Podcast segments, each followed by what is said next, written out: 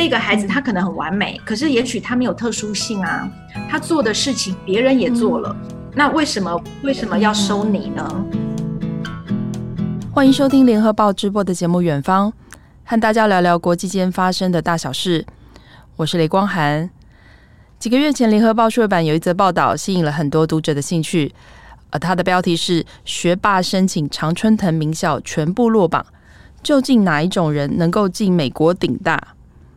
关心这则新闻的人，可能有一些是想让小孩到美国念书的家长，那也有在台湾不断变动的升学制度中被弄得一头雾水的爸妈。毕竟现在台湾的大学多元入学就是仿效美国的制度。于是呢，我就想到一位认识很多年的朋友，啊、呃，他的先生是美国人，两个孩子呃也正在美国念高一和国一，他自己也曾经在美国的大学教过书，应该蛮适合来聊这个话题。呃，欢迎翁伟阳，伟阳好，汪涵你好，大家好。嗯，哈佛大学、布朗大学还有耶鲁大学在今年招生哦，收到破纪录的申请呃件数。嗯呃，报道是说，是因为美国很多大专院校取消要看呃 SAT、ACT 这个分数的关系。那据伟阳了解，大概有多少学校不看入学申请的成绩？那带来的影响又是什么？哦，我大概看了一下哈，到目前为止，大概超过一千八百多所美国的大学，他们已经取消了要看 SAT 和 ACT 这样子的成绩。那这个这样子的改变，其实让非常的家非常多的家长和学生都有一点措手不及，因为这个历史已经超过五十多年了。只要你要申请大学，一定是要考试的，一定要考，不是考 SAT 就是考 ACT。而且我记得我在大学教书的时候，我们在审查的时候，其实大部分，呃，至少我的系上大部分来申请的学生，两个都考。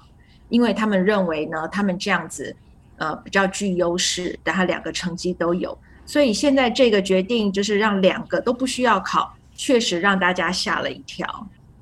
嗯，那当时呃，你们在你在大学教书的时候，你们是你们学校会很就是很在意这个两个这个入学，这个算什么？就是算基，有点像我们台湾大学学测的成绩的分数嘛？对。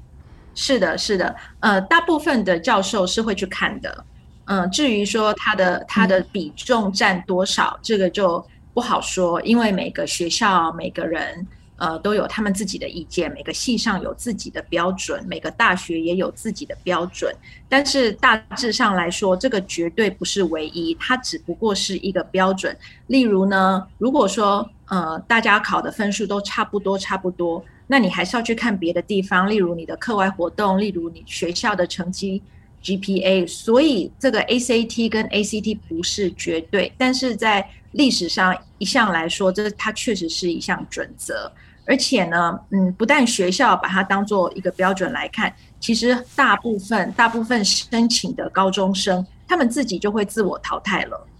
例如，他们就会上网去看说，哦，这个大学通常入学的学生。他们的 SAT 最低是，他们录取的最低是多少分？他们录取的学生里面最高的 SAT 是到多少分？所以他们自己就会去看说，哦，那我的 SAT 或是我的 ACT 好像太低了，所以他可能就不去申请那个学校，他也就自我淘汰了。然后很多学生他们在选校的时候，其实是真的以呃 SAT、ACT。有的时候会再加上学校的 GPA 来选校，例如呢，很多人呢都会说，呃，我可能想申请六所学校好了，假设，那我的两所学校就是选我的 SAT 或是或是我的 GPA 是在这个学校很适合，这个学校都会收的一个标准，那我可能会再选另外两个学校是比较难录取的，我的 SAT 可能在他们的标准平均之下，那比较难申请，可是我还是想试试看。然后他可能还会再选另外两所是比较低的，就是说他的 ACT 绝对是过高，他认为他很有信心，他的 ACT 比他们高这么多，绝对是没有问题。所以一般来说，往年来说，学生其实都会用 SAT 或是 ACT 来已经来自我挑选了。嗯，也其实也有一点像台湾现在这个申请就多元入学的这个申请入学有点像，就比如说有什么两个学校是梦幻呃科系，然后在中间的是这个有机会上，然后最后的最后的学校可能是最后的系是这个呃保守，就是一定稳定，这是一个保险的校系，这样子有点这种感觉。那也就是说，呃，因为过去学生他会自己看这个成绩，然后觉得哎，我可能没办法达标，我就我就自己就不申请了。才会造成这些学校现在因为不看这些标准了，大家就觉得我想要试试看，哎，搞不好有机会可以上，才会申请的人这么多，对吗？没错，没错，没错。像例如说，嗯、呃，以康奈尔大学来说好了，之前他们可能都是收到，据说是五万多名申请，但是自从他们说不要这个 ACT 和 ACT 成绩之后，隔年他们收到七万多份。然后他们 校内还要网罗比较多的人来做这个审查审查的的过程，所以呃，确实确实因为不需要了，所以很多人就会去申请。那之前报道上面还有一个是南美来的，呃，有一个孩子，他们家是从南美移民到来来到美国的，那他自己的 SAT 是不好的，所以他在申请学校的时候，他非常的担忧，因为他。知道自己的成绩没有办法上到他自己想要去的学校，但是呢，刚好疫情来了，嗯、疫情来了之后呢，他嗯在担心之下，突然间很惊喜的发现，很多学校竟然不看这个成绩了，他高兴的去申请了他永远想不到自己可以进入的学校，那他就进了康奈尔大学。那他进去之后也读得很好，哦，所以他事后记者访问他，他是说他是真的很感谢，很感谢大家不去看，就是学校不去看 SAT，因为他在其他各方面确实都表现得不错。嗯，我看另外一篇报道也说，这个加州大学系统他们宣布，这个二零二一到二四年暂时停止采集这个 SAT 或者 ACT 成绩的时候，亚洲家长好像感觉到非常的震惊。是的，没错，因为我们亚洲人在申请学校的时候，嗯、其实我们嗯最会去看的就是成绩，嗯，因为这个是对我们来说，我们比较熟悉，我们比较知道怎么去掌握，我们也比较知道怎么去带孩子去呃去申请的过程，告诉他们你要加强你的成绩，你要加强你 SAT 或是 ACT 或甚至呃很多。嗯，所谓的补习班或是很多的老师，他们会特别知道怎么去考这些东西。所以，当你不看这些东西之后，突然间有一点惊慌失措，那怎么办呢？到底学校要看什么呢？那加州大学他们做这个、嗯、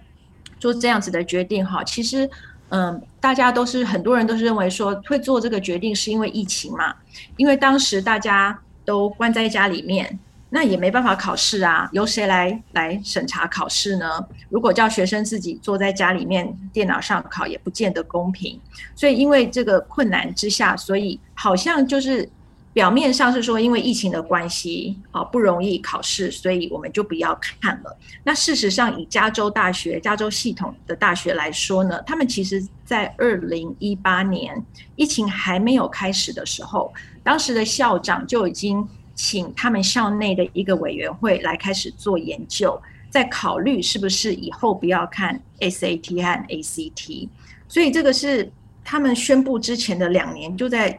商讨这件事喽。其实是跟疫情没有关系的，只是大家都认为说是因为疫情。那因为很多学校做这个决定，有可能也确实是疫情的关系。但是因为大家都很关心啊，加州。系统的大学，所以其实他们之前就已经在演呃讨论了。那这个这个他们的原因哈，就是在疫情之前他们会去讨论这件事情的原因。他们的说法是说，他们想要呃平等。现在美国大家都讲求平等嘛，因为种族的议题啦，还有各方面的议题，很多社会上很多不公平的事情，所以他们要讲求平等。那加州大学以加州来说。嗯，大家都知道就是说，嗯，通常能够进入好大学的，其实大部分都是白人，或者是家庭社经地位比较高。那他们就说呢，这个 SAT 或 ACT 这样子的考试，你去看那些学生的成绩，其实考得好的孩子，大部分也都出出自于白人家庭或是社经地位比较高的家庭。那那些其他的孩子，他们比较没有这样子的教育资源，他们的家里可能没有办法帮助他们，或是带他们去准准备考试。这些孩子，例如是是非洲裔啦，或是拉丁裔啦。或者是很多人，呃，他们是爸妈没有受过大学教育的，所以加州大学当初在在，嗯、他们说他们要不要不要看这个考试，其实他们说出来的一个很大的原因就是他们想要平等，他们想要让那些其他的孩子也有同样的机会，不要因为 SAT 或 ACT 考不好而没有办法进入一流大学，这是他们呃的说法。但是呢，他们其实一公布之后，其实，嗯，新闻评论里面也有不少人说，其实这只是他们的一个官方说法。怎么说呢？因为其实加州这个州大家都知道的，就是说他们的教育，嗯，悬殊，教育品质悬殊是非常大的。我指的是，呃，中学或是小学，就是他们的国民教育悬殊是非常大的，所以。住在那里的人呢，如果他有能力，他们会把小孩往私校去送，因为私校的教育品质就是比较好，能够帮你帮助你进入比较好的大学。但是呢，你如果去念很多公立学校，尤其是看你住的地方，有些公立学校确实它的品质真的是很不好，所以那些嗯比较没有这些嗯。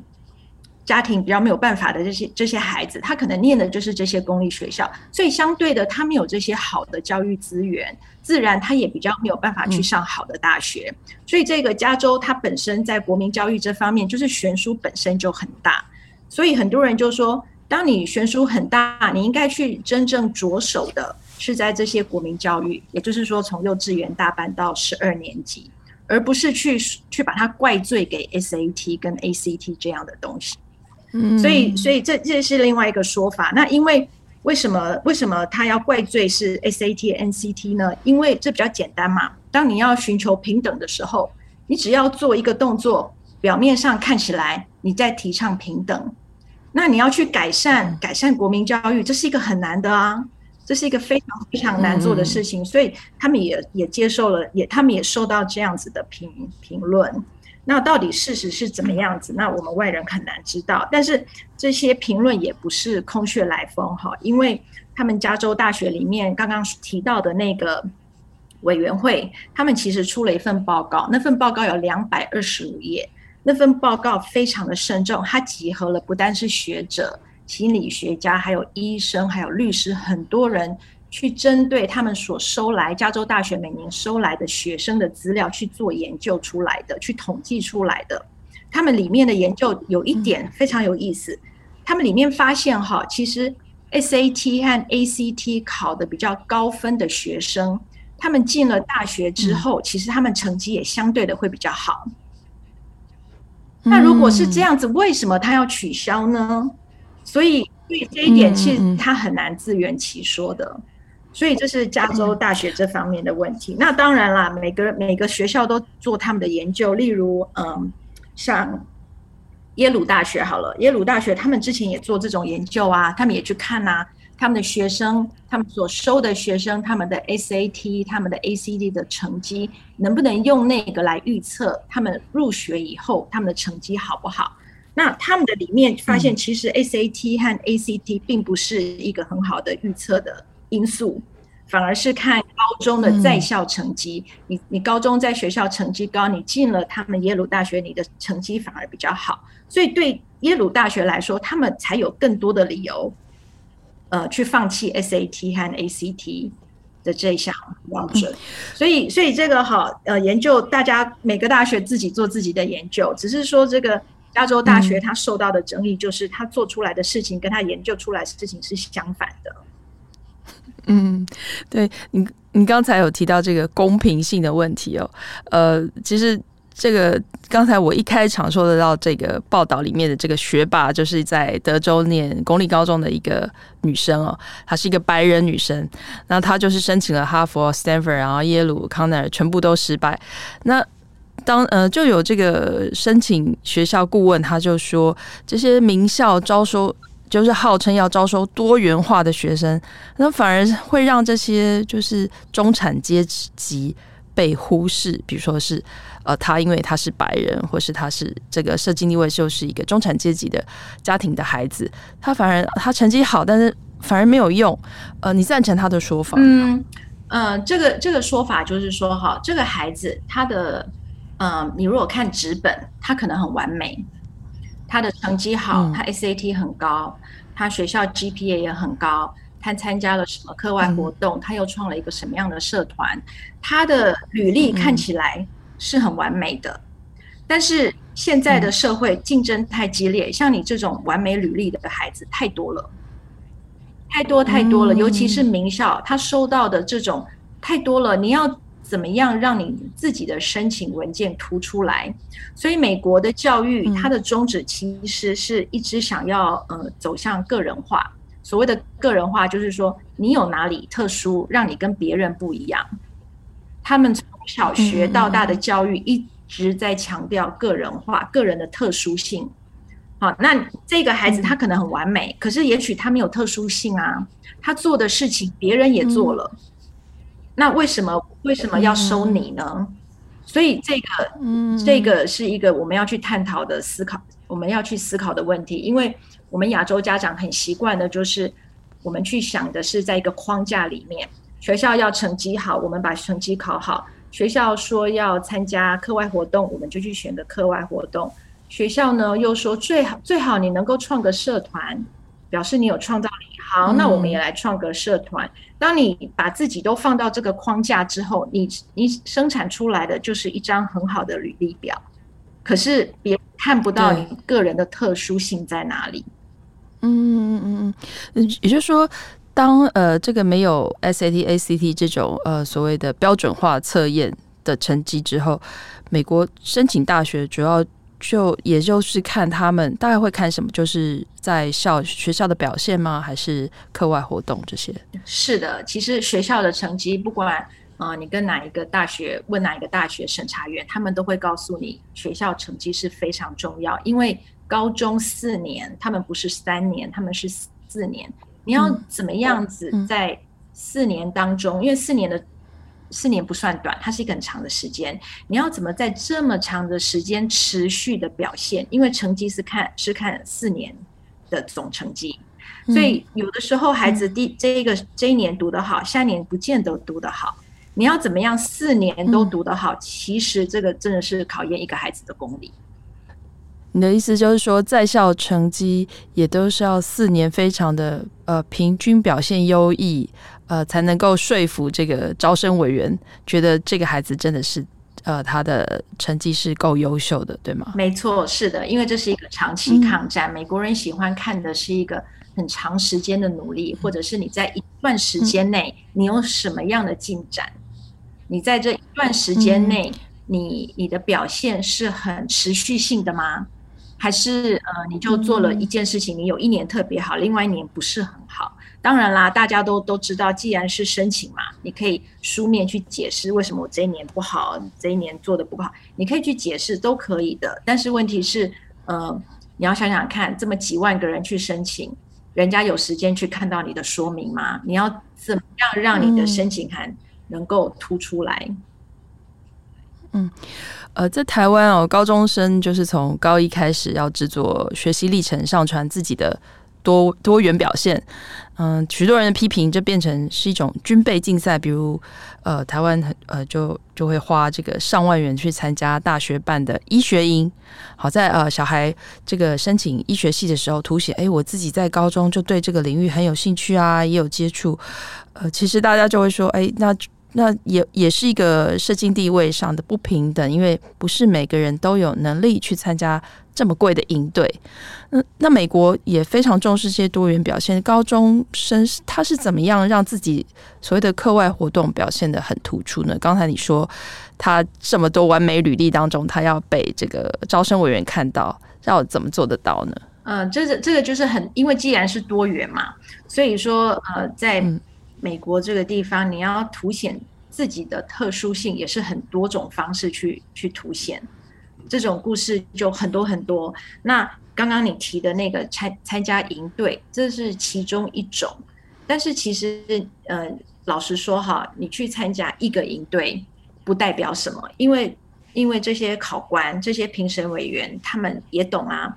营队是要花钱的，当然啦，你你家里有钱，你就去参加营队，嗯、而且参加的下下教，你可能参加一个很久的营队，或是很长的营队，或是听起来名声很响亮的。但是这个不见得是一个说服人的标准，嗯、因为考官也看得出来啊。好，你参加营队，所以呢，他要看的东西是参加营队，嗯、那然后呢，你在营队做了什么事？你表现了什么？嗯那你就去参加这一次吗？嗯、那你这一次你学到什么？或者是你可以说，哦，我四年其实我每年都去参加，我参加了四次。那我第一次去参加的时候，我可能只是一个呃营队的其中一员。那我学到了什么？第二次的时候呢，我我我就因为我参加过，然后我很努力，所以我当了一个小组的组长。甚至到第三年，我可能又做了营队里面，我有一个什么很大的成就。到最后一年的时候，我可能变成营队的队长。好，就说他要看的是你一个持续的东西，而不是你参加了这个营队，因为你参加了又怎么样？那在美国，呃，重视这么多的多元表现，然后有没有什么比较就是省钱不用花钱的，然后又可以达到这个让你的履历看起来很很漂亮的这个活动呢？有没有什么例子？有哎、欸，其实在我身边，大部分的孩子，嗯、呃，他们申请到很好的大学，其实他们所做的很多的活动都不太需要花大钱。这个关于花大钱是倒是我是最近回台湾比较常听到，也常被问到的。那呃，为什么我说不用花大钱呢？因为美国的公立，我们以公立高中来说好了，公立高中的资源大部分都非常的丰富。呃，像我的儿子，他现在在公立高中念高一，也就是我们台湾的九年级。进去的时候，有一点像呃刘姥姥进大观园，就是他学校里面的东西太多了，琳琅满目。你要参各式各样的活动都有。嗯、你如果要真的去参加，你光参加一个，你可能就要花很多时间喽。例如有各式各样的社团，嗯、还有呃，例如有你如果喜欢科学，有奥林匹克。奥林匹亚科学队，啊队就是呢，每参加学校其实是不用花钱的，因为这些都是公立学校。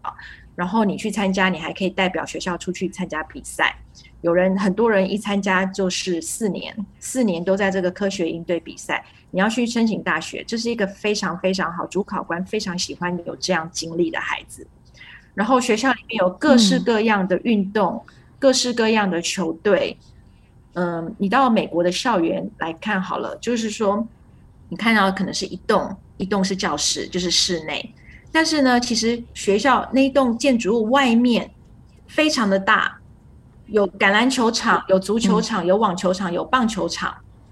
你想得到的。然后室内里面有有篮球场，有有游泳池，有体操队，有啦啦队，所以他们的东西真的太多了。除了队以外，还有各式各样的社团。例如有辩论社，有摄影社，嗯、你想得到的有环境保护社，他的活动真的是琳琅满目，嗯、所以这些都是不用钱的啊。因因为他是公立学校，嗯、其实，在私立学校里面，嗯、呃，你去也也，他们也都会有类似这样子的活动，因为这个是一个需求。那很多甚至很多孩子，他们是在家自学的。那在家自学，他们也会到他们附近的公立学校，或者是找一个私立学校跟他们说好。呃，有的学校会让这些在家自学的来学校参加他们的社团，或是参加他们的球队，所以这些都是不用钱的。那我们说的那些钱的很了不起的营队，其实他们并不是一个很大宗。的人会做的事情，那些可能是一个比较特殊性。嗯、例如，例如我举例例例如音乐好了，如果你的孩子是学音乐，他以后要念音乐系，那可能老师会建议你说，你可能要去趁暑假的时候到某某地方有一个音乐的营队，因为在那个营队里面，你可能有很多表演机会，你可以接触到不同的音乐家。那你在申请我要申请音乐系的时候，你可以说啊，我从我某某暑假我跟某个大音乐家学习过。这是一种比较特殊、特殊状况，但是在一般来说，一般申请大学，一般以读书的方式入学的孩子，其实大部分的活动都是不太需要花钱的。嗯，对，刚才伟阳提到这个，呃，美国高中公立高中的社团很多，然后有非常多的运动团队，我就想到，呃，最近呃，台湾因为这个所谓。大家想要在社团累积学习历好有好的学习历程，呃，现在非常抢手的都是所谓的学术性的社团，像这种运动啊或者什么，就是非学术性的社呃高中社团变得比较没有什么人想要参加。可能我觉得这也是呃台湾人对这个所谓多元表现的一种。比较狭隘的想法吧，就是觉得，呃，我我一定要参加科学或是数学、电脑资讯这种，才比较有利于我的升学。这个样子的想法哈，其实又落入了我们所说的框架，就是我们认为入学就是要你在这方面优秀，在那方面优秀，你想的都是那种框架。但是其实美国它一直强调的就是特殊性嘛。如果说你今天参加的一在美国很特殊的地方，就是运动这这这一方面是跟一个人的聪不聪明是连在一起的。呃，例如你如果打球，你打了四年，你甚至打到后来你是这个球队的队长，他们觉得你你是绝对的领导人，你一定是很聪明，你才能够当队长嘛，你一定是。表现的优异，你才能够在球队打了四年的球。然后打球这个东西是需要头脑的，嗯、他们不认为只是需要，只是需要用到身体。打球是有战术的，嗯、所以在他们的想法里面，你参加一个学术，跟你参加一个球队，并不是学术就比较占优势。这是可能是一个我们亚洲家长的一个迷思。嗯，诶，另外我也想问。美国的他们在呃高中也会有什么志工啊、公益活动，所谓这个服务时数嘛？比如说在台湾哦，现在都是学校帮忙安排好，比如说返校打扫就可以算这个服务时数的就达标了，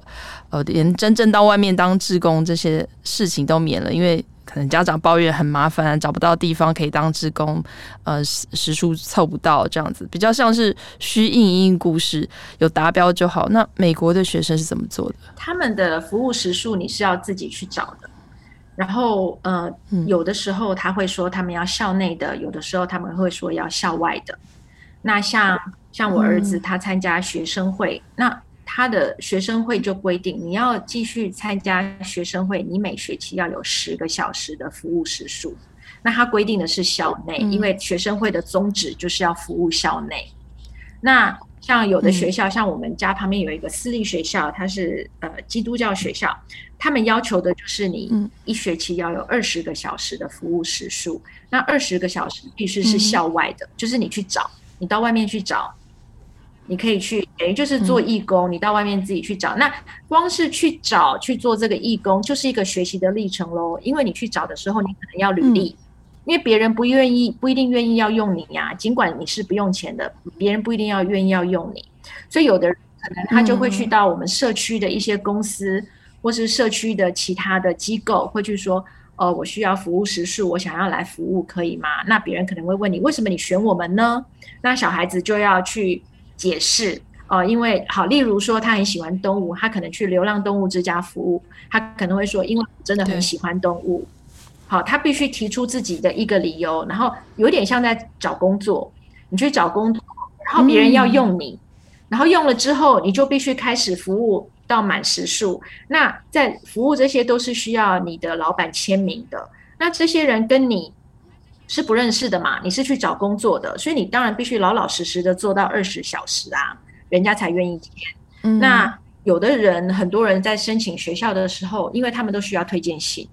所以有的人甚至会找他服务的那个机构的老板帮他写推荐信，因为这个是代表的不是你的学业成绩，代表是你这个人在工作上面的态度。所以他们会把服务这样东西当做一个很认真，因为因为这就是家长跟老师都把这件事当做是在教孩子怎么样步入社会，他要怎么样去找工作，他要怎么样去跟人接触，而且家长是不介入这些事情的，完全交由孩子。那像台湾这样子，可能学校都已经帮你帮你安排好了，你只要去做就好了，相对来下其实真的轻松很多。嗯，嗯在台湾有家长团体每年都上街头抗议，要求要增加只考统一分发进大学的名额啊。现在现在是叫做分科测验。嗯，家长认为以前的大学联考是相较公平的制度。那我觉得台湾高中对学生成绩的要求仍然是纸笔测验为重。那学习的时候是这一套，但是在升学时候又要模仿美国的这个申请入学，有点。有点像是在喷射机上装了一个直直升机的螺旋桨，就把不同的东西拼在一起哦。除非，呃，台湾在中等以下的教育也全部改变，呃，我觉得才可能比较适合。那下一集我们就来听听哦，这个在台湾长大读书的伟阳来聊聊他在美国接收到这个美国教育文化的冲击。那这一集先谢谢伟阳，谢谢，谢谢光涵，谢谢大家。在节目的最后，想跟听众说一声：如果您喜欢我们的节目内容，联合开帕已经有小额赞助的功能，欢迎赞助我们一杯咖啡。